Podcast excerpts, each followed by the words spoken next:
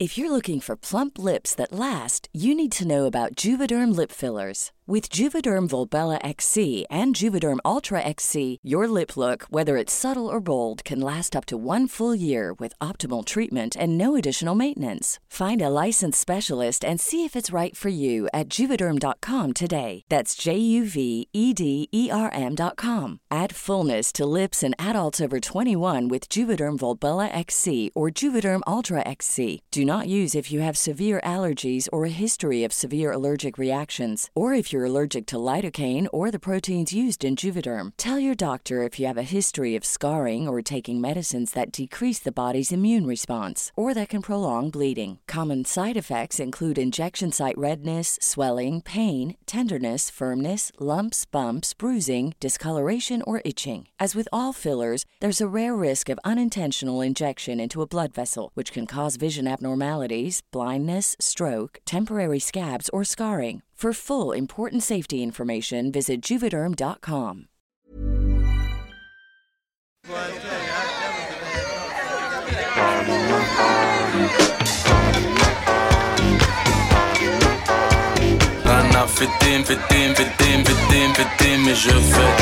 Le sens de la fête, un podcast de Christophe Caillet pour Nick, la radio. Peut-on perdre le sens de la fête comme on perd le goût ou l'odorat Pendant presque deux ans, en club ou en plein air, dans les rues de la capitale, en banlieue, en région ou dans les campagnes, la bringue a été contrainte, confinée, confisquée. Pourtant, la fête, elle renaît, elle renaît toujours. Elle nous rassemble, elle nous transcende, elle nous transporte. En before, en after, de jour comme de nuit, à deux ou à plusieurs, la fête est populaire ou underground, transgénérationnelle, multiculturelle, universelle. Dans ce podcast, on explore la teuf avec celles et ceux qui la font ou qui l'ont faite pour finalement le retrouver, ce sens de la fête. Ouais, emmener les gens, emmener les gens par la main euh, et leur dire tiens, tu te rappelles de ça? Ça défonce. Et ça, tu connais pas encore, mais ça défonce. Ouais, de faire découvrir de la musique aux gens, de, faire ressortir des sentiments. C'est ma manière de m'exprimer. Il y a des gens qui font des, des peintures euh, pour faire ressentir des émotions aux gens, qui sculptent des meubles, je sais pas. Moi, je fais de la, je fais des DJ sets. Si le dance floor coule ou brûle, il sera le dernier debout grâce à sa combinaison thermique. Tequila Tex est équipé pour faire face à les situations. Pour aller en club comme pour gravir l'Everest. Polaire fuchsia, basket ACG, pantalon de trail kaki, transformable évidemment. Sa passion pour la club musique n'a d'égal que son amour du vêtement technique outdoor. Mais avant d'écumer les DJ Boosts tel un explorateur des sons modernes, Tequila Tex s'est fait un nom, le mic à la main, comme rappeur au sein du groupe TTC. Il n'est pas encore las des transitions incongrues et des blends improbables, mais déjà, il chante dans le club. Et c'est bien là qu'il va passer le reste de sa vie. DJ geek et producteur de musique nerd, Tequila Tex semble tout droit sorti d'un manga 100% par ego. Born and raised dans la capitale, défenseur du club de quartier intimiste, cofondateur des labels Institube et San Pellegrino, il revendique une certaine idée du club à la française. Une teuf savante et référencée, jusqu'à l'incarner en tant que curateur de Boiler Room France et comme DJ résident sur la prestigieuse radio britannique BBC One. Alors enfilez votre rescue jacket en Gore-Tex, on part à l'ascension du sens de la fête de Tequila Tex. Tequila Tex, bonjour. Salut Christophe, comment ça va? Ça va bien et toi? Eh ben moi ça va. La dernière fois que t'as fait la fête, c'était quand? C'était vendredi. C'était un peu un- une fête en deux temps. Premier temps dans le bar de l'hôtel Grand Amour, donc qui s'intitule le Book Bar, avec des feelings un peu mitigés, des feelings d'attraction-répulsion. Ça me ramène à une époque euh, du Baron et du Paris-Paris et de ces clubs euh, où on allait en semaine euh, et on était sûr un peu de retrouver des amis. Mais maintenant je bois plus, maintenant j'ai grandi, c'est plus pareil. La fonction sociale de ce club-là, elle a un, attrait à la fois envie d'y retourner, mais à la fois un petit peu saoulé par cette ambiance euh, vieux Paris, tu vois. Ce qu'on appelait à l'époque la hype, qui à une époque peut te faire marrer, puis au bout d'un moment, t'en as marre. Donc euh, ça, c'était la première partie de soirée. Puis la deuxième partie, on est allé à l'international voir Paradox Club. Paradox Club, label parisien de musique électronique qui cherche à inventer le son du club de demain. Donc euh, De Grandi, euh, Sunaret, euh, Le Birol et Tovan Kao au platine. Et c'était vachement bien. En plus, j'ai traîné des amis à, moi qui sont pas spécialement dans la club musique en leur disant Je vous préviens, ça va être un peu un truc de nerd, vous risquez de trouver ça compliqué, etc. Et au final, pas du tout, ils ont adoré. Et en fait, c'était vachement généreux euh, la musique qu'ils ont joué. Et bon, il y a toujours un, un problème de sound system. Mais ça, c'est le cas partout. euh, c'est le cas à l'international. C'était énormément le cas au Book Club. C'est vrai que tu le dis tout le temps, euh, en France, on a des clubs avec des sound systems pétés. Ouais, ouais, ouais. Et quand on dit sound system pété, c'est pas une expression, c'est qu'il est vraiment cassé. Faut le changer. on ne change pas. Mais parce que toi, ton, ton rapport euh, à la fête, il a toujours été euh, drivé par avant tout un amour de la musique et du son. Ah, j'en sais rien. En même temps, tu sais, euh, il y a deux types de fêtes et des fois, c'est deux types qui convergent. Et des fois, on sort pas pour la même chose, en fait. Ouais. C'est quoi les deux types de fêtes? Ben, il y a le, le côté, on se retrouve entre copains, comme on va au bar du coin. Sauf que moi, je picole plus. Donc, de plus en plus, il faut quand même que la musique suive pour que je passe un bon moment. Tu vois Et euh, de l'autre côté, c'est, on va voir tel DJ parce qu'on sait qui on va voir et on sait qu'on va écouter de la musique, euh, écouter tel type de musique ou justement se faire surprendre. Tu vois, en ne sachant pas ce qu'on va entendre. Et là, de plus en plus, euh, en grandissant, ce côté plus sociabilité, tu vois, ce côté plus on se voit entre copains, ben maintenant, ça se passe plutôt dans les restaurants. Et j'ai l'impression que dans ma vie, en tout cas, euh, le restaurant a, a pris la place euh, du club de quartier. Ça a toujours été important, euh, la fête dans ta vie? Ça a toujours été fascinant, en tout cas.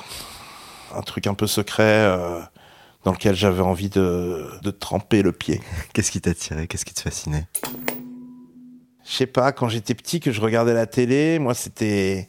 Mon rapport à la musique, il se faisait vachement via la télévision, en fait. Et alors, dès que j'ai eu MTV, là, c'était fini.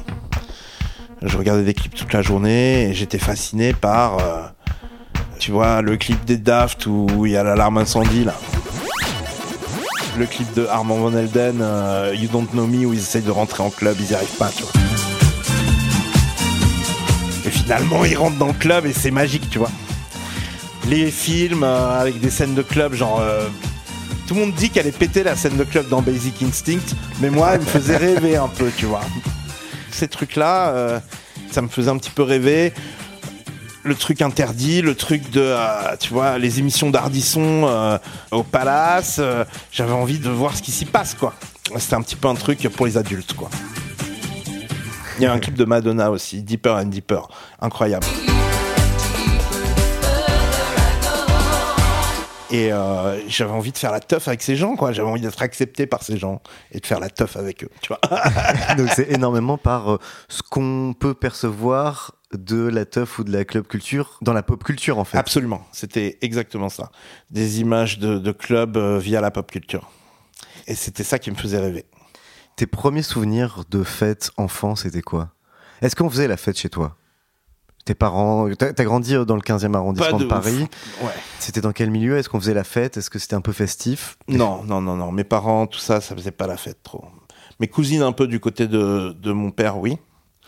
Non, du côté de ma mère, là, euh, à Paris où j'habitais, non. J'avais pas de grande sœur, pas de grand frère, pas de cousins beaucoup plus âgés que moi qui auraient pu faire la fête bien avant moi. Par contre, il y avait les mariages. Un bon souvenir de fête, c'est le mariage de, de ma mère et de mon beau-père. Les démons de minuit avec Voyage Voyage. il, y a, euh, il y a une vidéo de toi. hein, une vidéo géniale euh, de moi qui, me- qui donne tout. euh. J'adorais les mariages parce que parce qu'on pouvait danser, qu'on pouvait faire la fête quoi. Ouais, donc déjà, t'avais euh, hyper hâte euh, Ouais. d'aller sur le dance floor. euh. Non mais moi je voulais faire des booms. hein. Moi j'avais envie de faire des booms quand j'étais gamin. Je voulais faire des karaokés, des booms, des trucs. euh. J'avais prévu de faire un de d'inviter des gens pour mon anniversaire et de faire une espèce de boom, de faire chanter à tous mes amis un morceau différent. Tu vois, j'avais prévu Ma copine Laura, elle chantait The Locomotion euh, de euh, Kylie Minogue. Moi, j'avais prévu de chanter la Bamba, tu vois. Ça s'est jamais fait, mais. Pourquoi ça s'est jamais Et puis, j'étais fait pas invité au boom. Moi, j'étais pas populaire Ah ouais. à cette époque-là. J'étais un peu un, un clown de la classe, un peu qui craint un peu, quoi. Un peu euh, genre, il nous fait marrer, mais on est on n'est pas pote avec lui en public. Tu vois C'est un peu plus tard que je, je suis devenu un cool kid entre gui- entre gros guillemets, hein. mais mais euh, j'étais pas invité au boom. Ouais. Je- ça me rendait triste d'ailleurs. Ça me rendait Ouais, c'est dur. Mais là, on revient à ce que tu disais un peu sur euh, le caractère euh, social et un peu mondain de la fête. Déjà, c'était le cas, euh, en fait, C'est le avec cas, les et peut-être que je suis beaucoup sorti par la suite pour prendre ma revanche sur les booms auxquels j'étais pas invité. Peut-être. C'est intéressant, ça. La lecture psychanalytique euh, de la trajectoire de DJ. Pas absolument, absolument. Mais tu sais qu'encore aujourd'hui, l'autre jour au book club, à l'entrée, on, on m'a quand même dit euh, bonjour monsieur, vous venez pourquoi Et j'étais genre bah je suis attendu, j'ai pas j'ai pas su quoi dire, je me suis senti euh, je me suis senti mal. Je me souviens aussi d'un d'un bar et là on est en pleine période TTC, tu vois. Et il y avait un espèce de bar un peu un peu beauf, un pub à Odéon. Et je sais pas comment on se retrouve après une bouffe quelque part dans le quartier avec des amis, on se retrouve et on veut euh, on veut boire un dernier verre quelque part et il y a que ce truc là d'ouvert. Et euh, on se dit ok bon on va on va aller on va aller boire un coup au pub dans cette espèce de pub à Odéon. Et j'arrive avec mes copines devant le, devant le pub et j'avais un pantalon en velours euh, Ralph Lauren avec des petites scènes de chasse brodées dans le pantalon. Donc c'est c'est cool, c'est un truc qui coûte une fortune en plus, tu vois. Déjà. Pour moi, j'étais méga bien sapé. Et le mec, il m'a dit Ah non, vous, vous pouvez pas sortir en pyjama, monsieur. Il a pas voulu me faire rentrer. Il m'a pas reconnu. Il savait pas qui j'étais. Le mec, il a pris ça pour un pyjama, quoi. Et il m'a dit Il m'a fait comprendre que j'étais pas le bienvenu dans son, dans son C'était pub méga classe. Et là, j'ai ressenti une sorte de. Un petit truc un peu bizarre euh, dans mon cœur, un petit truc de. Ça m'a ramené à, au boom euh, auquel j'étais pas invité euh, quand j'étais petit. Une blessure rouverte. Ouais, ça a réouvert une petite blessure, mais je me suis dit, ah, c'est pas grave. Et du coup, les premières fêtes que tu fais euh, après ces, ces booms avortés, Tu commences à avoir 15, 16, 16 ans, tu commences à pouvoir sortir dans les clubs de province l'été ou quand t'es en vacances. Tu vois. Et mon papa, il est auvergnat, donc j'allais à Mauriac, j'allais au, au Coups, la boîte de, de Mauriac qui a dû changer de nom depuis. Il y avait les rugbyman d'un côté, les footballeurs de l'autre, mes cousines et mes tantes de l'autre côté, et moi j'étais au milieu à, à danser sur de l'eurodance, tu vois, genre ah trop bien. c'est des bons souvenirs. Ouais, c'était des bons souvenirs, ouais, bien sûr. Il y avait le Coups, il y avait la Boum à Soursac. Qu'est-ce que c'est la Boum à Soursac? Une espèce de balle améliorée euh, une fois par semaine dans la commune de Soursac en Corrèze. Pile à la frontière entre la Corrèze et le Cantal. Moi j'étais côté Cantal, mais on allait en Corrèze pour aller à la Boum à Soursac tous les week-ends. Et le morceau qui cartonnait c'était Informer de Snow. Je ne vais pas le faire. Je ne vais, je ne vais, sur- je ne vais vraiment pas le faire au micro de, de ce podcast. Mais à l'époque, j'étais capable de chanter les paroles de Ah, non, Informer. mais tu peux de pas nous balancer ça. je, je suis obligé parce que physiquement, je ne peux plus le faire aujourd'hui. Informer. Et après, il, roule avec, il les, mots avec sa langue, etc., extrêmement rapidement. I like boom boom down. C'était, euh, c'était mon truc, quoi. J'avais trouvé ma personnalité. J'étais le gars qui chante Informer. I. I like down. Take the. Informer. That somewhere down the lane. Down. Et c'était super parce que enfin j'avais un truc dans ma vie qui me permettait d'avoir des relations avec des gens pendant un ou deux étés. Avant ça, tu, le, le premier avant-goût du truc, c'est les autotamponneuses, quoi. la fête foraine. Ouais, c'est la fête foraine, quoi. C'est le truc le plus proche du club, le bal du village, avec la fête foraine. Et alors, qu'est-ce que tu retiens de cette époque-là, de cette première découverte de ces premières boîtes? Beaucoup d'alcool. Je sais pas, ouais, ouais, ça picolait, hein. Ça picolait sévère, hein. Et toi, ça a confirmé ton attrait pour, euh, pour le monde de la nuit? Ou Euh, ça- ça- tu t'es dit, oula, c'est moins, c'est moins, c'est moins glamour qu'à la télé quand même non, non, ça me faisait trop marrer. Non, non, bien sûr, non, non, je trouve ça cool. Et puis après, euh, ma vie sur Paris était bien plus sage parce que j'étais un petit peu couvé par ma maman. Donc je sortais pas trop, j'avais pas trop le droit de sortir, obligé d'inventer des stratagèmes pour ça. Mais très vite, il a commencé à y avoir le rap. Ouais. Et là, on rappe, on va dans des concerts de rap, on va dans des open mic, euh, on va dans des soirées hip-hop.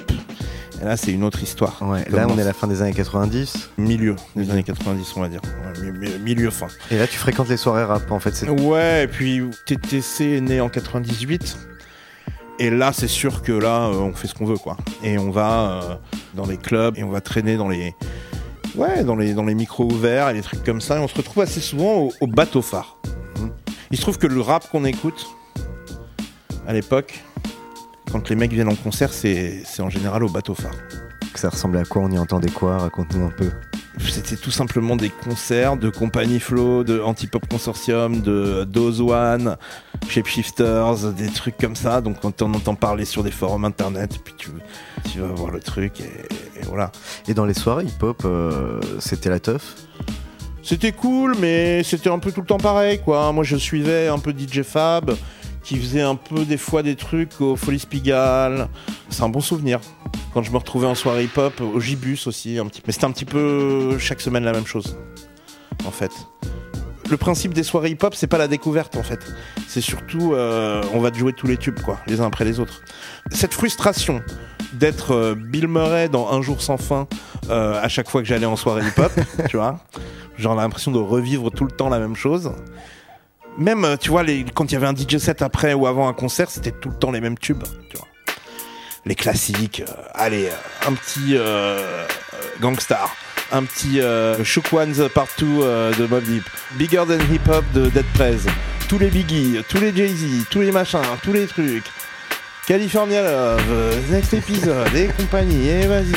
Et anti-up de MOP, et tout le temps les mêmes en fait. Genre, vraiment, genre, insupportable. Cette frustration là de, de, de- de tourner en rond, quand j'ai découvert le monde de la musique électronique, j'ai découvert le fait d'être surpris par de- des morceaux dans un set. Le fait d'être emmené quelque part euh, où, je, sais pas où, je sais pas où on va, tu vois. Et euh, Jean Nippon euh, qui mixe du Psylob avec Craig David. Fizz qui mixe du Noriega avec du Hélène Alien. Et genre, j'hallucine, tu vois. Je me dis, mais c'est génial. Tu vois, genre, je, je, je, je me dis, c'est là que je veux être, quoi. Tu découvres tout ça d'un- tu vois, d'un bloc, quoi. Et puis, au final, Paris étant petit, tu commences à traîner avec les mecs de Clark Magazine. Tu commences à traîner avec les gens. La boîte de promo qui s'occupait du label sur lequel TTC était signé, c'est Ping Pong. Le boss de Ping Pong, il avait une soirée. Son nom c'était Fred. Et il avait une soirée avec Guillaume Sorge, qui a par la suite repris Red Bull, euh, Music Academy en France. Et cette soirée s'appelait Solid Water. Et c'était parfois au bateau phare, parfois à main d'œuvre. Très bon souvenir. Main d'œuvre à Saint-Ouen Main d'œuvre à Saint-Ouen, exactement. Et là, c'était le truc qui réunissait les gens qui ont envie de faire la teuf et les amateurs de musique électronique compliquée. Les amateurs d'IDM. IDM, Intelligent Dance Music. C'est un ensemble de musique électronique underground et expérimentale, incarné par exemple par le label anglais Warp Records.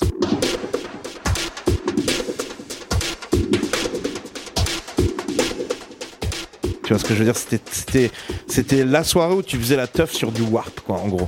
C'était, ouais, dans les premières soirées dans lesquelles on sortait. Il y avait aussi euh, la péniche Concorde Atlantique. J'allais pas au Queen euh, pour les soirées respect. Je me sentais pas assez cool pour ça. J'étais trop jeune pour ça. Je me serais probablement fait refouler avec euh, mon pyjama à l'entrée. Et donc je me sentais pas, ouais, je me sentais pas le courage d'aller au- aux soirées respect. Donc les soirées respect qui étaient euh, les, les premières soirées de la French Touch organisées notamment par David Blow qu'on a reçu dans le sens de la fête. Big up à lui. Et puis euh, très vite, les soirées au Queen se sont arrêtées et sont, ont réussi à renaître à la péniche Concorde Atlantique. Et c'est là on y était tout le temps. Parce que on commençait à traîner avec des feeds, euh, avec euh, des gens comme ça qui flirtaient avec la musique électronique, flirtaient avec le, le monde de la house. Et on se retrouvait dans ces ambiances-là. Ça c'était première soirée de musique électronique euh, vraiment? Ouais, ouais, ouais. Je pense entre Solid Water et, et les soirées respect sur la péniche Concorde, c'est un petit peu ces soirées. C'est un petit peu les premières, ouais, c'est sûr.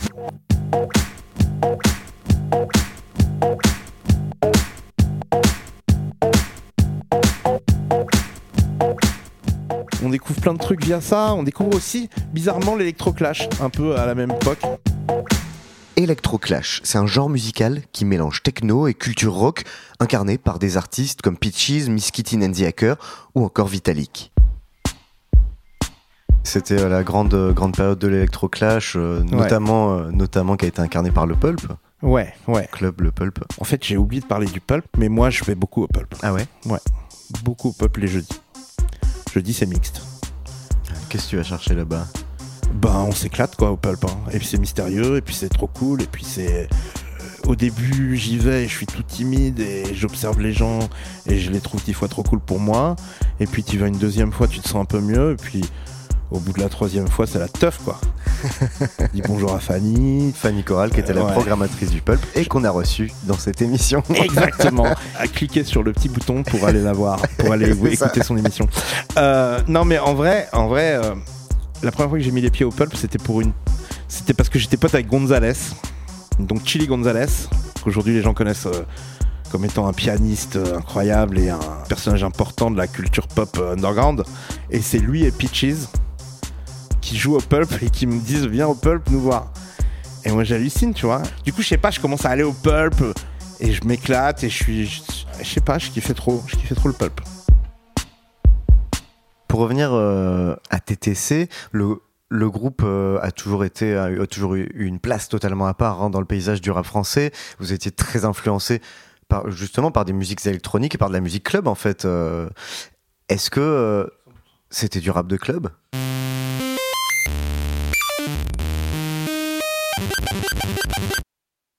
C'était pas du rap de club au premier album. Ça a commencé à l'être au deuxième, mais ça l'était beaucoup plus au, au troisième. Jusqu'au point de vouloir faire de la musique de club qui n'était plus du rap. Oui, c'est ça.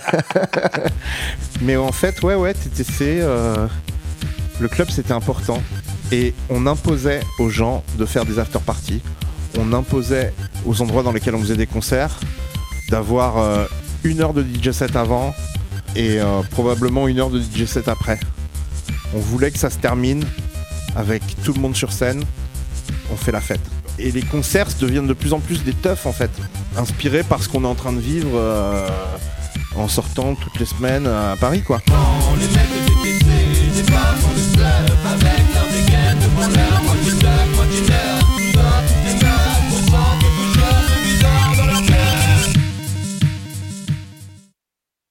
On lance aussi des soirées au triptyque.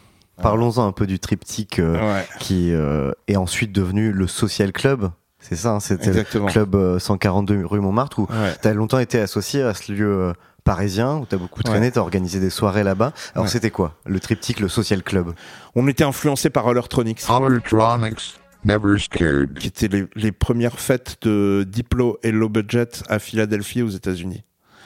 Et en fait, euh, Diplo et Low Budget ont sorti ce CD mixé qui s'appelle Never Scared. Et c'est sorti à peu près au même moment que Too Many DJs et la vague euh, bootleg, tu vois. Je dirais que Too Many DJs, il y avait un truc beaucoup plus européen où euh, ils te mixaient des trucs belges avec euh, des trucs un peu rock, avec de la, avec de l'électroclash en gros, plus ou moins, tu vois, avec du Vitalik. De l'autre côté, t'avais Diplo qui mixait euh, du dancehall, de l'italo, du Björk, de la Bimor, des trucs de house euh, et euh, des trucs beaucoup plus pointus, tu vois, au milieu de ça. Et on kiffait trop, on kiffait trop. C'était le mélange des gens. Ouais, cette culture de l'hybridité en Ouais, fait. exactement. On kiffait trop. On kiffait trop. Et pour nous, c'était. Je me rappelle m'endormir dans le, dans le van de TTC en ayant pris des somnifères pour réussir à réguler mon sommeil lors d'une tournée euh, à l'étranger où ça partait dans. On n'avait jamais le temps de dormir en fait. On était tout le temps en train de, faire la teuf ou d'être euh, en transit entre deux villes. Et euh, je me rappelle écouter Never Scared dans le van, à moitié conscient, à moitié dans les vapes et euh, de rêver que Diplo joue à la prom night de mon lycée et euh, il joue Debbie Deb When I Hear Music, je chiale. Six mois plus tard, on le book au, au triptyque et ce truc euh, prend vie sous mes yeux, tu vois. Never scared. C'était une soirée qui s'appelait Poulet et bière. Et ensuite, le triptyque devient le social club un petit peu plus tard. Ouais. Et là, on passe vraiment dans l'air euh, turbine.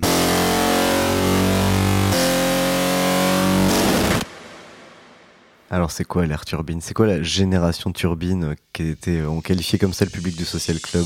C'est des gens un peu habillés fluo, machin. Euh, bon là, c'est les blogs à fond, tu vois. Les carrières se font et se défont sur MySpace. Mais c'est une deuxième génération, je dirais. Et moi, je, je suis over it un petit peu. Je suis déjà un peu saoulé un peu par ça. vieux, un peu saoulé surtout. Ben, surtout, ça, c'est une uniformisation en fait. En fait, Justice arrive et on, on vraiment, pour rendre à César ce qui appartient à César, inventer un peu un son avec des Sébastien et des, et des Jackson et des Computer Band et des oiseaux et tout ça. Bon, ils ont inventé un son dans la continuité de ce que Daft Punk ont fait avec leur album Robot Rock. Donc c'est c'est une espèce de, de French Touch deuxième génération. Exactement. La French Touch 2.0 débarque. Et euh, il y a une uniformisation du son, quoi. Tout le monde se sent obligé un petit peu de faire ce son-là. Si tu veux tourner à l'étranger, si tu veux être important sur le paysage français, dans la musique électronique, si tu veux être pote avec les gens cool, si tu veux être hype, entre guillemets, je déteste ce mot, si tu veux être dans le coup, il faut un petit peu avoir ce son-là. Là où les gens qui sont à l'origine de le son le font bien, bah plus t'as de générations qui copient ce truc, plus ça se dégrade quoi. et ça devient une parodie de parodie de parodie. Et, et quand on en arrive au Bloody Beetroot, c'est un cauchemar, tu vois. Et surtout, il y a cette attitude rock. Il y a cette attitude de. euh, on fait la fête, on est dans des clubs, mais on n'est pas des clubbers, on n'est Ouais. pas des ravers, on est des rockers, ok? On n'est pas dans la techno, nous, on est dans le rock, tu vois? Ce truc-là me débecte un petit peu. Même si j'ai aimé les Vitalik et les, et les Hacker et tout le truc un petit peu électro-clash là-dedans, moi j'y voyais pas un truc rock, en fait, bêtement. J'y voyais un truc synth pop, j'y voyais un truc euh, presque italo, et j'y voyais un truc techno, mais j'y voyais pas un truc rock. Parce que moi j'ai pas grandi avec le rock. Ce côté, euh, on va en club, on fist pump et on bouge la tête et on se jette dans la foule comme à un concert de rock, ça m'impressionne pas trop. Quoi. Au contraire, ça me dégoûte un peu. En fait. Ouais, et le côté ouais, tourné vers le DJ, euh, les bras Exactement. en Tout le, l'air. monde- le DJ sur une scène avec un DJ booth euh, qui de, de plus en plus compliqué, qui remplace euh, de plus en plus les grosses guitares et les grosses batteries euh, d'un concert de heavy metal. La heavy metalisation de la musique électronique est un truc euh, dont je ne bois pas le Kool-Aid, si je puis me permettre. Pour toi, c'est- c'est Euh, c'est- voilà. l'inverse euh, du club, de la fête. De... Ouais, c'est l'inverse du truc de. euh, tu ren- Moi, j'ai un super souvenir de Tough Tracks à la Scala. Où ça baisait dans tous les coins, honnêtement. Et c'était euh, Too Many DJs. Pourtant, c'était genre. la musique n'était pas forcément aussi éloignée de ça que celle de la génération Turbine, mais c'était les tout débuts de Too Many DJs. Et ils font une grosse stuff à la Scala qui est maintenant le VIP Room, tu vois. Et donc une énorme teuf à la Scala et ça baisse dans tous les coins. Et tu vois des gens, des Parisiens qui viennent d'autres tribus que la tienne et qui s'habitent dans la même ville que toi, mais tu les as jamais rencontrés et tu les croises. Et il y avait à la fois cette espèce de truc de communion où tout le monde était devant le DJ et où c'était la grosse communion, la grosse teuf, la grosse rave. Et en même temps, le côté euh, dont je parlais tout à l'heure, euh, c'était vraiment la convergence avec le côté club intime aussi, parce que la Scala est faite de telle manière que tu peux t'y perdre et tu peux te foutre dans des recoins, dans des trucs. Et c'était trop bien, trop bien. J'ai un trop trop bon souvenir de ce truc-là. Cette manière de, de se mouvoir dans un club et cette manière d'avoir une expérience de clubbing avec deux salles en plus, où tu passes d'un endroit à l'autre et où tu restes jamais trop au même endroit et où tu passes d'une d'une ambiance à une autre musicale et où tu te laisses guider un petit peu par la musique, mais en même temps par les rencontres que tu fais au, au gré de tes pérégrinations. Et ben ça c'est le contraire du côté heavy metal quoi. Et toi, ta manière d'appréhender le clubbing, tu la, tu la résumerais comment du coup ce côté euh, pérégrination, rencontre euh, C'est une aventure, c'est les Goonies, tu vois. c'est comme une aventure le club. Tu sais pas où tu mets les pieds, tu sais pas si tu vas rentrer ou pas. Armand Van Elden, il sait pas si il est avec sa grosse doudoune North Face avec son pote là, ils se font refouler, puis finalement ils trouvent des meufs et finalement ils arrivent à rentrer dans le club et ils se retrouvent dans l'espèce de truc avec des aquariums, avec des gogo danseuses dedans. C'est mystérieux, c'est cool. C'est un truc un peu inattendu, c'est la surprise le club. C'est comme une pochette surprise géante dans laquelle tu vis. Et euh, ça, c'est cool. Parce que tu sais pas quel morceau va jouer le DJ après. Est-ce qu'il va nous mettre un truc qu'on connaît par cœur et qui va nous faire kiffer et qu'on va pouvoir chanter avec tous nos potes Ou est-ce qu'il va, nous- mettre notre prochain truc préféré qu'on sait pas encore ce que c'est? Ça, ce, ce sentiment-là, c'est incroyable. Et genre, se regarder avec, nos amis, genre, il a joué ça, c'est truc de ouf. Des moments comme ça que je veux vivre.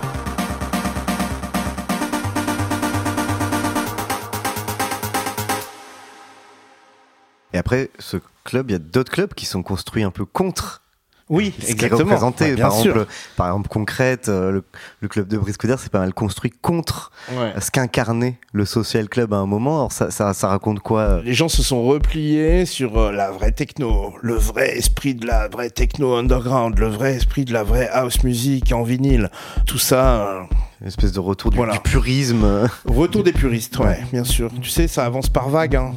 Il y a eu une vague où on mélange tous les styles musicaux, et la vague d'après, en réaction à ça, ah non, on va se recentrer sur être un puriste.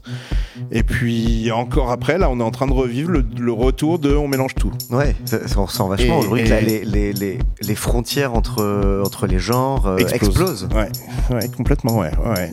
Mais tout ça, c'est cyclique. Et donc, euh, voilà, dans, dans 3, 4, 5 ans, euh, il va y avoir un retour des puristes. Mais euh, penses j'ai pas hâte. mais, euh, mais... mais ouais, ouais, je pense vraiment. Donc, retour des puristes, début des années 2010, on va dire. Il y a eu, moi, je me rappelle le truc significatif. Ça a été un reportage de Resident Advisor sur la teuf en France, où il y avait aucune des personnes que je connaissais. Mais c'était vraiment une sorte de parti pris de non, non, il y a une autre fête en France. Et le prochain truc cool, c'est eux. Tu vois.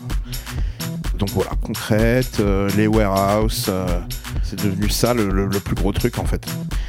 Et les gens, je pense, 50% euh, pour un amour de la musique, 50% pour une expérience euh, liée aux substances aussi et au fait qu'on a envie de se mettre la race euh, après une semaine de, de boulot euh, oppressante, quoi.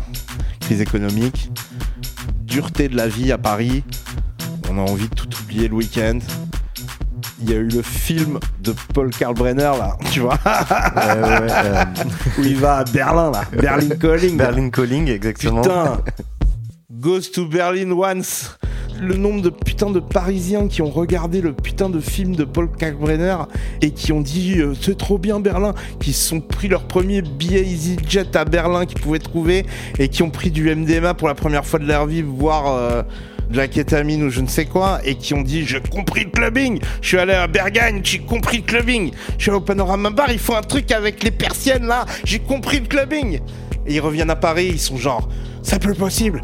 Il faut que Paris devienne Berlin. On va berliner Paris. Ils ont fait des soirées en France qui s'appelaient Berlinon Paris. Je, je, je m'en suis pas remis de la stupidité de ce truc. Je suis, je suis désolé. C'est certainement des gens euh, hyper bien intentionnés euh, qui ont fait ces soirées-là. Mais c'est le pire nom sur Terre. Berlinon Paris. Qu'est-ce que ça veut dire? C'est ridicule. Je veux dire, Paris, c'est Paris, Berlin, c'est Berlin, et tout le monde fait la fête à sa manière, et c'est très bien. Tu vois ce que je veux dire? Mais Berlin, Paris, c'est vraiment whack, tu vois. ce côté euh, wannabe Berlin à Paris s'est installé et est devenu la norme. Je mets pas tout le monde dans le même panier, hein. je suis pas en train de mettre tout le monde dans le même panier là.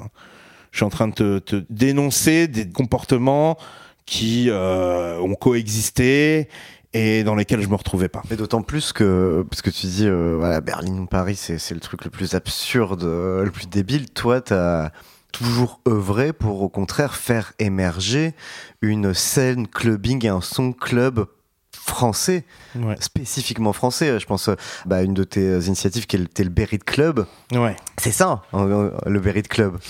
Ouais, si tu veux qu'on parle du Berit Club, il faut un podcast de 5 épisodes. Je dirais la Berit Club Music d'ailleurs. La Berit Club. Musique. Bon alors, en deux mots déjà, c'est quoi la Berit Club? Ça sort d'où? Ça sort de la rue de Berit, qui est l'endroit où il y avait le studio Dailymotion, dans lequel on enregistrait des émissions de streaming de DJ filmées, donc une sorte de Boiler Room version Dailymotion, euh, Ouais. qui s'appelait Overdrive Infinity.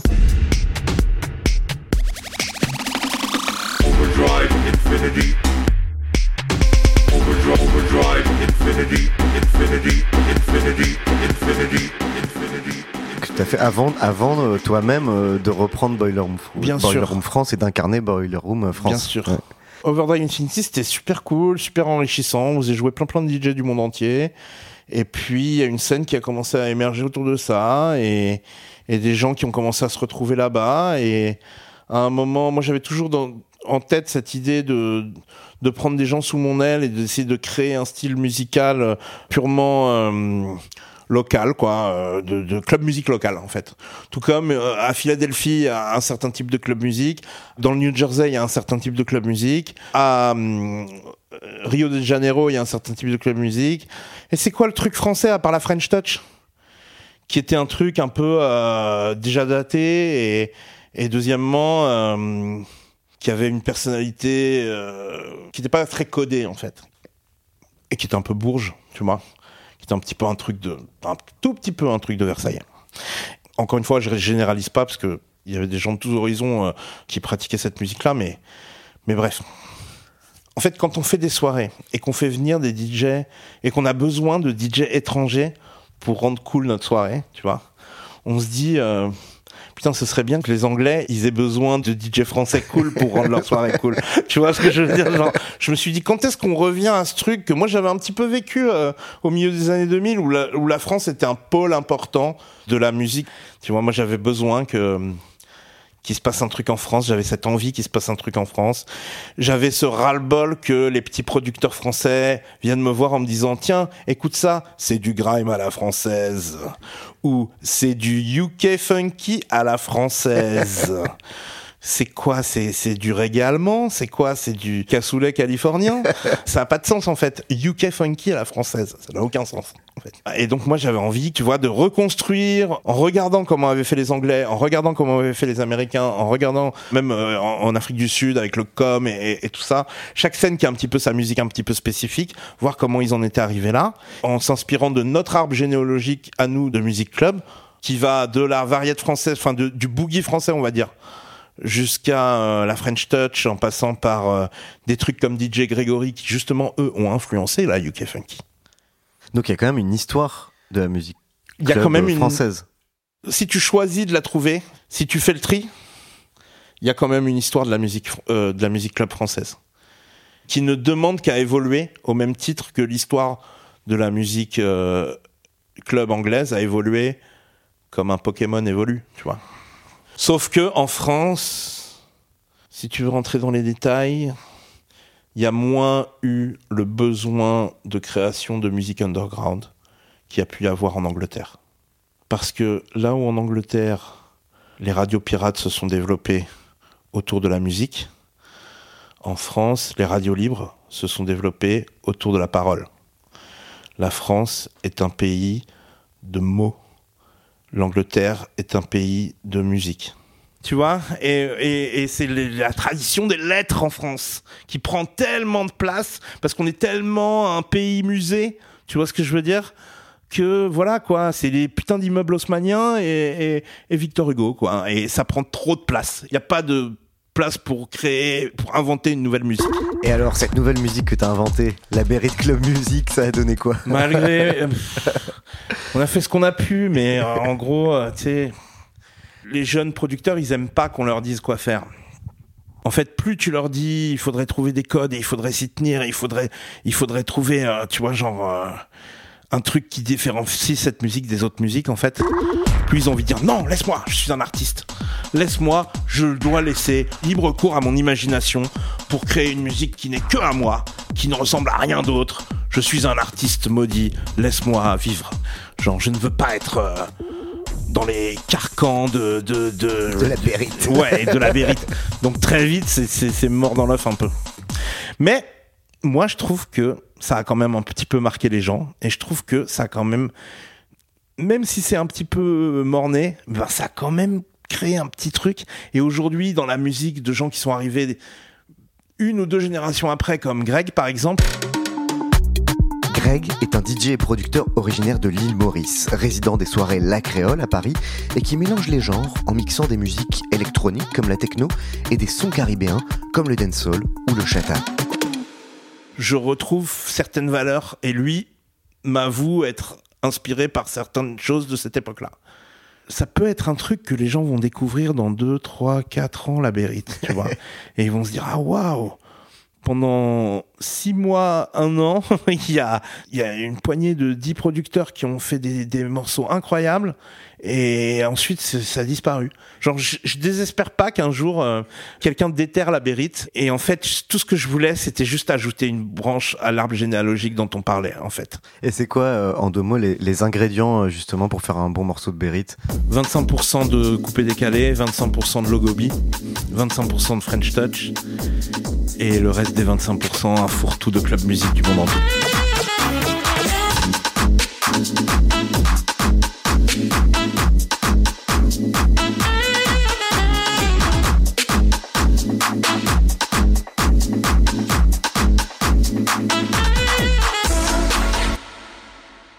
Toi, qu'est-ce qui te plaît le plus dans le fait de mixer devant du public leur faire ressentir ce que moi j'ai ressenti devant les DJ que j'aimais, et, cette espèce de surprise, cette espèce de ouais emmener les gens, emmener les gens par la main euh, et, et leur dire tiens tu te rappelles de ça, ça défonce et ça tu connais pas encore mais ça défonce.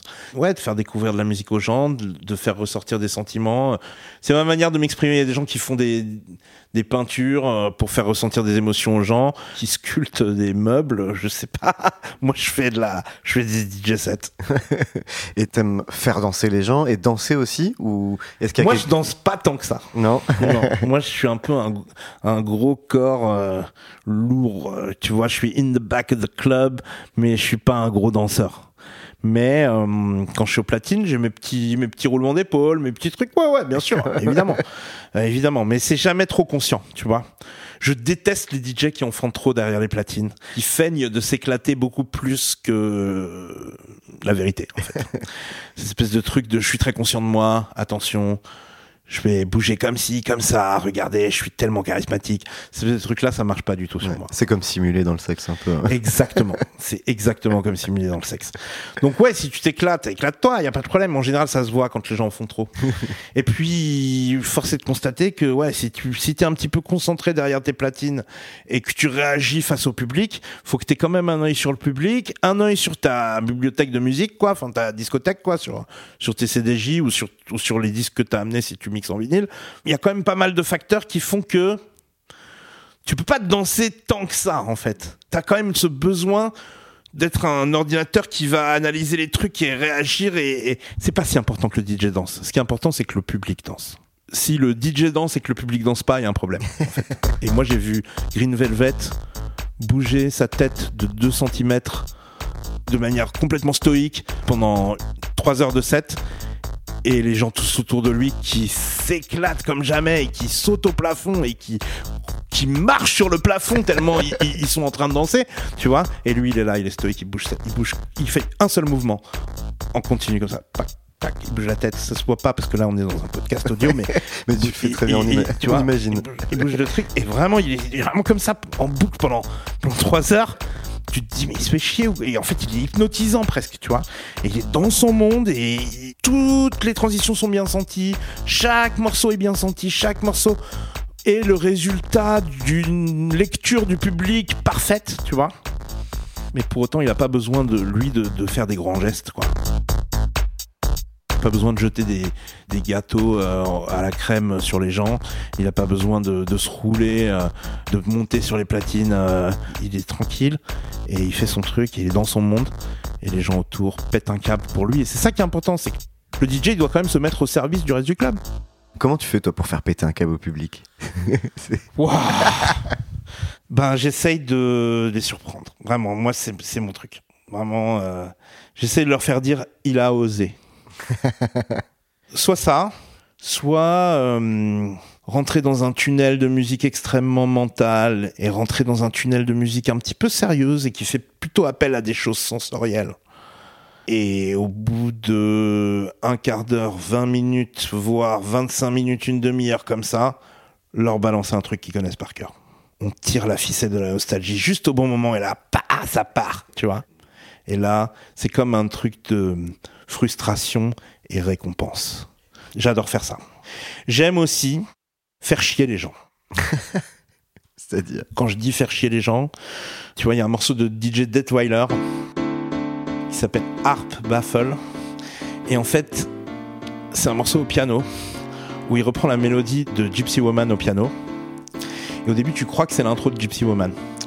Sauf que ça continue, ça continue, ça continue. Et puis après, il commence à mal jouer. Il commence à, jouer des notes dissonantes. Après, il part dans une espèce d'arpège qui n'ont rien à voir. Et ça dure 5 minutes montre en main pour revenir sur le riff de, de Gypsy Woman. Et si tu arrives à mixer un morceau avec ça, les gens pètent un plomb, en fait. Cette espèce de frustration que tu vas avoir pendant 5 minutes où quelqu'un est juste en train de mal jouer Gypsy Woman au piano ou d'en faire des tonnes en faisant des montées de une espèce de truc Steve Reich, euh, Gypsy Woman version Steve Reich. Ça dure longtemps, ça, ça dure bien trop longtemps en fait. Il y a le, le- le moment où tu trouves ça drôle et il y a le moment où tu trouves ça plus drôle en fait.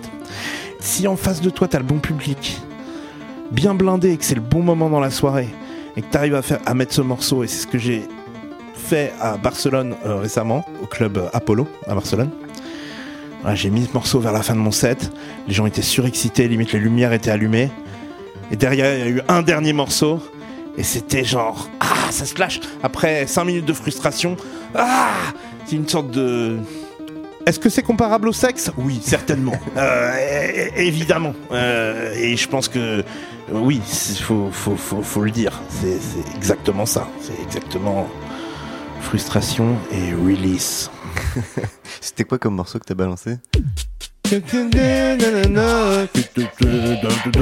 Rythme.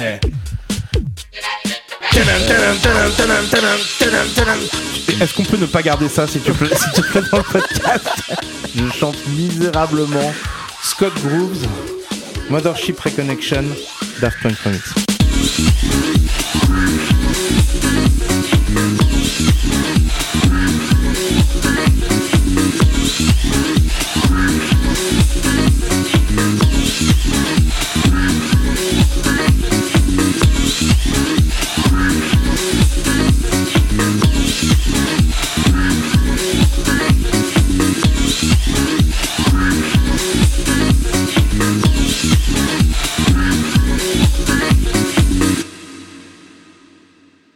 Plusieurs fois, on a évoqué des représentations de la fête et du club au cinéma. On a parlé de Berlin Calling, on a parlé euh, de. Je sais plus le premier, qu'est-ce de quoi on parlait Ah, La- Basic ah, Instinct. Basic Instinct. J'adore. Toi-même, t'as joué, t'as incarné euh, la fête au cinéma, puisque t'as joué ton, ton propre rôle dans une scène euh, de teuf dans le dernier Audiard, les Olympiades. En fait, il y a eu trois scènes de teuf. Une où on me voit pas, c'est dans un appart, et j'ai été coupé au montage. Mais on entend la zik. Une autre euh, sur un rooftop des tours des Olympiades à Tolbiac. La principale, c'est celle dans la teuf du BDE de Tolbiac. où je suis au platine. Voilà. Est-ce que, est-ce que tu euh, trouves que généralement le, le cinéma représente bien la teuf? J'ai compris en le faisant que c'était compliqué Ouais. de tourner une, une, une vraie scène dans un club parce que tu dois euh, t'arrêter tout le temps de jouer, tu peux pas à la fois jouer de la zik et, et enregistrer des dialogues. C'est tout le temps des micro-moments où euh, les gens doivent être à fond et ensuite on dit couper et ils doivent répéter cette euphorie 17 fois de suite, tu vois. Donc au bout de la 17e fois, ils sont plus trop dedans, quoi. Moi, c'était un peu mon job sur le tournage du Audiard. J'étais à la fois chauffeur de salle et euh, figurant, ce qu'on appelle un caméo. Donc j'étais à la fois là pour montrer ma gueule et aussi pour leur mettre de la musique qui allait les saucer, tu Qui vois. allait vraiment les ambiancer Exactement. Et moi, j'ai pris le truc comme faire un vrai DJ. En plus, c'était en plein Covid, on n'avait pas le droit de faire des vrais DJ sets. Donc j'étais genre, je prends ma revanche, trop bien, je vais mixer, tu vois. Et c'était un peu frustrant parce qu'on me disait tout le temps arrête-toi. Mais du coup, plutôt que de jouer tout le temps le même morceau, j'ai vraiment attaqué ça comme un DJ set et j'ai vraiment changé les morceaux à chaque fois. Puisque de toute manière, à la post-prod, on allait rajouter d'autres sons par-dessus les moments où je mixe. Et ces sons-là, Jacques Audiard m'a demandé de les produire. Et j'ai fait appel à Parawan, qui est bien meilleur producteur que moi, pour les produire sous ma supervision, on va dire. Au moment du tournage, je jouais des gros tubes, je jouais des grosses, euh, tu vois, des gros bangers, euh, du Cardi B, euh, des- Fa- fa- fallait ambiancer les gens parce qu'on Ouais. on, peut pas faire semblant de s'amuser. Exactement, on peut pas faire semblant de s'amuser, mais là c'est un petit peu s'amuser sur commande quand même. Ouais, quand même. Mais c'est un petit peu genre, waouh, le méga enchaînement que tu viens de faire un petit peu par erreur, il faut le refaire là.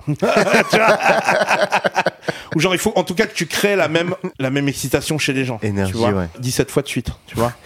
Genre tout un après-midi pour tourner une, une scène de club de 3 minutes, quoi. Et du coup, maintenant, je vois les scènes de films comme. Je comprends pourquoi elles, elles sont pas toutes euh, méga bien, tu vois. Mais je dirais que Basic Instinct, ça me va très bien. Ça faisait le job.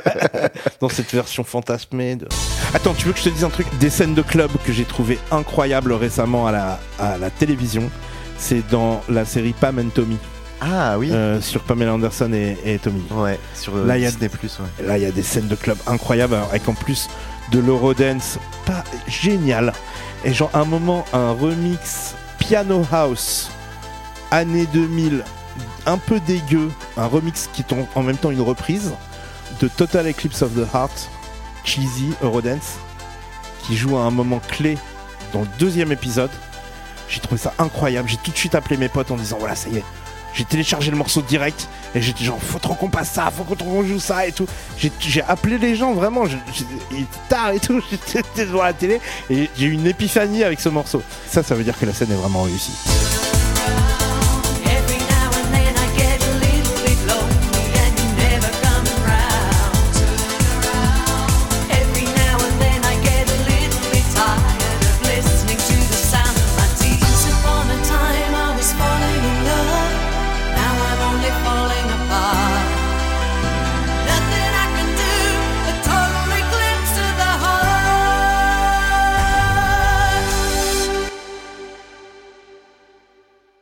Est-ce que tu penses qu'il y a quelque chose qui relie au fond une soirée au social club, un mariage au son des mille et images, euh, une soirée de la créole? Est-ce qu'il y a un, un connecteur commun à toutes les fêtes, même si on va les chercher dans des, des cultures ou des milieux différents?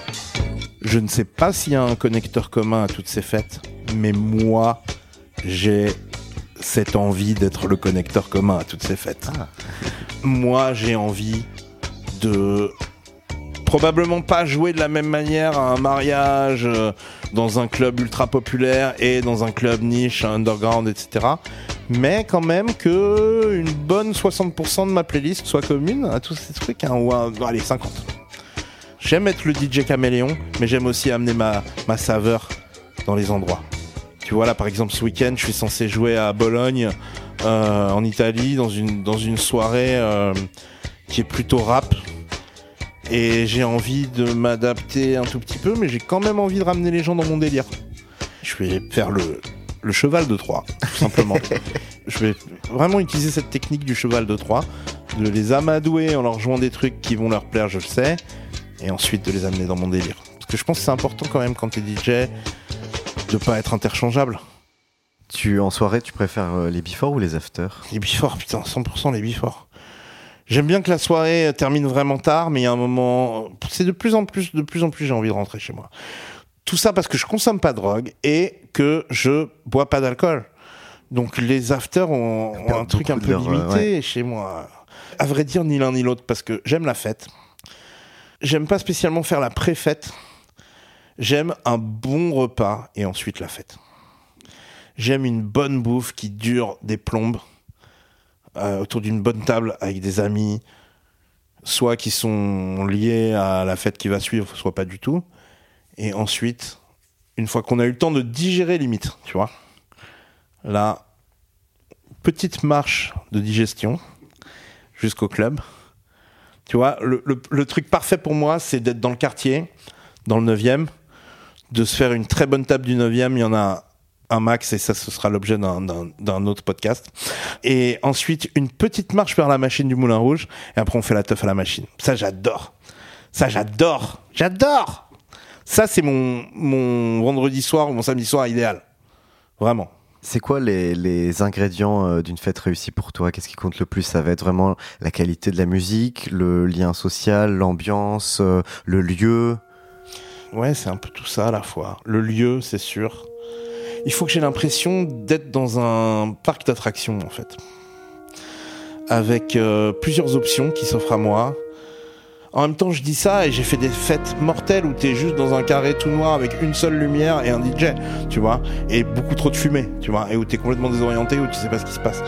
Mais je pense que quelque part, même dans des clubs comme ça, euh, comme le Corsica Studios à Londres, tu vois, où c'est vraiment très très minimal la déco et où c'est vraiment genre la musique avant tout et le sound system que tu vas ressentir dans tout ton corps, où tu fermes les yeux, tu sais pas où t'es et t'as l'impression d'être dans la musique, tu vois.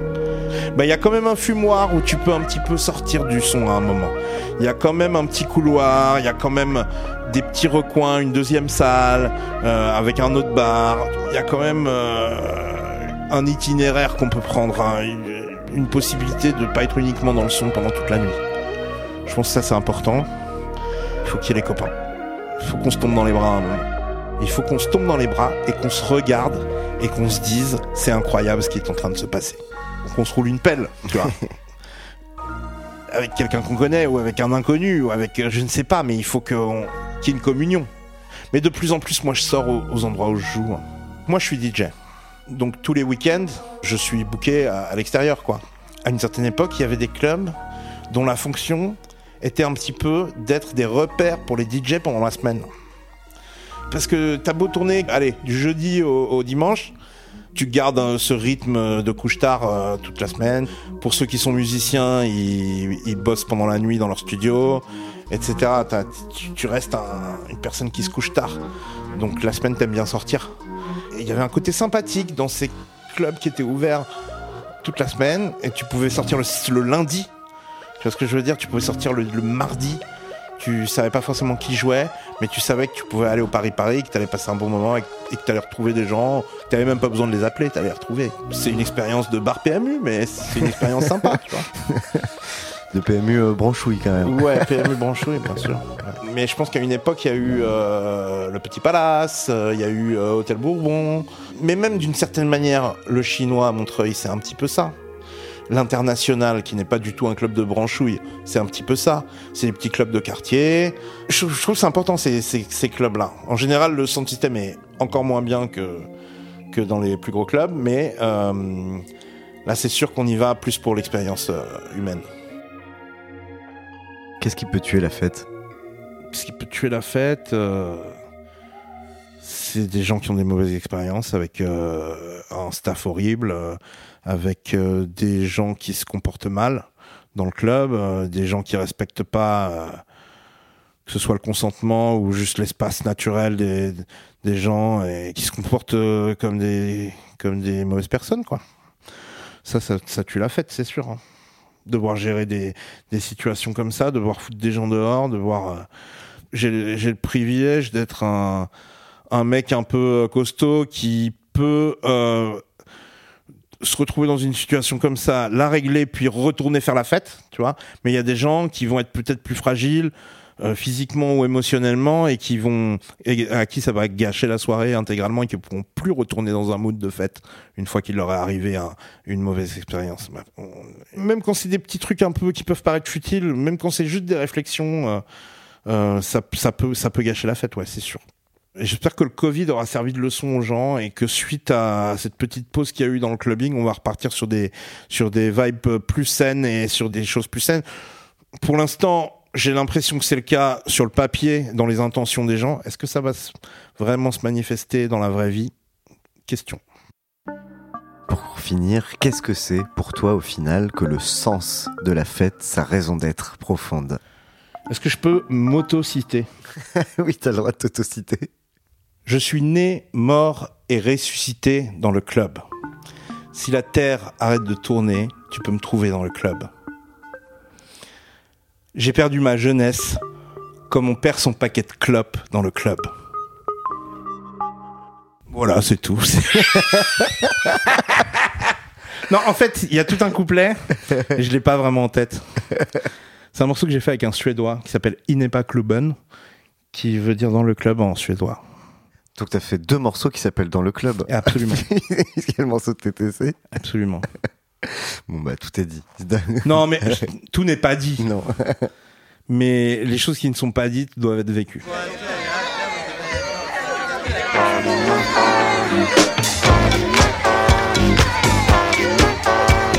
Le sens de la fête est un podcast de Nick la Radio, écrit et animé par Christophe Paillet. Réalisation Malo Williams. La question qui tue, la question impossible. Si tu devais choisir qu'une seule track, le morceau ultime pour faire la fête. My Party de Error Smith.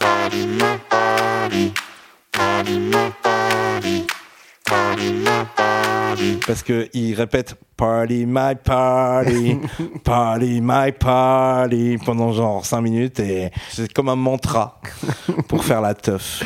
C'est marrant parce que je sais pas si tu sais, mais c'est en partie le générique de ce podcast. Ah merde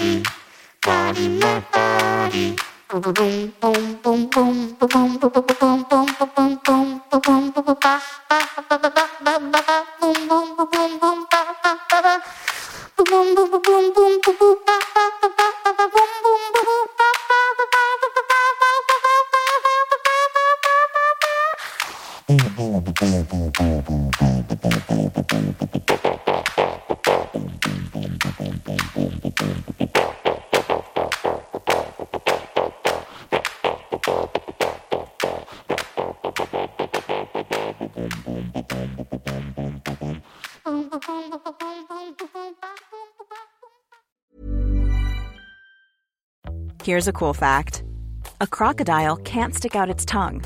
Another cool fact you can get short term health insurance for a month or just under a year in some states. United Healthcare short term insurance plans are designed for people who are between jobs, coming off their parents' plan, or turning a side hustle into a full time gig. Underwritten by Golden Rule Insurance Company, they offer flexible, budget friendly coverage with access to a nationwide network of doctors and hospitals. Get more cool facts about United Healthcare short term plans at uh1.com.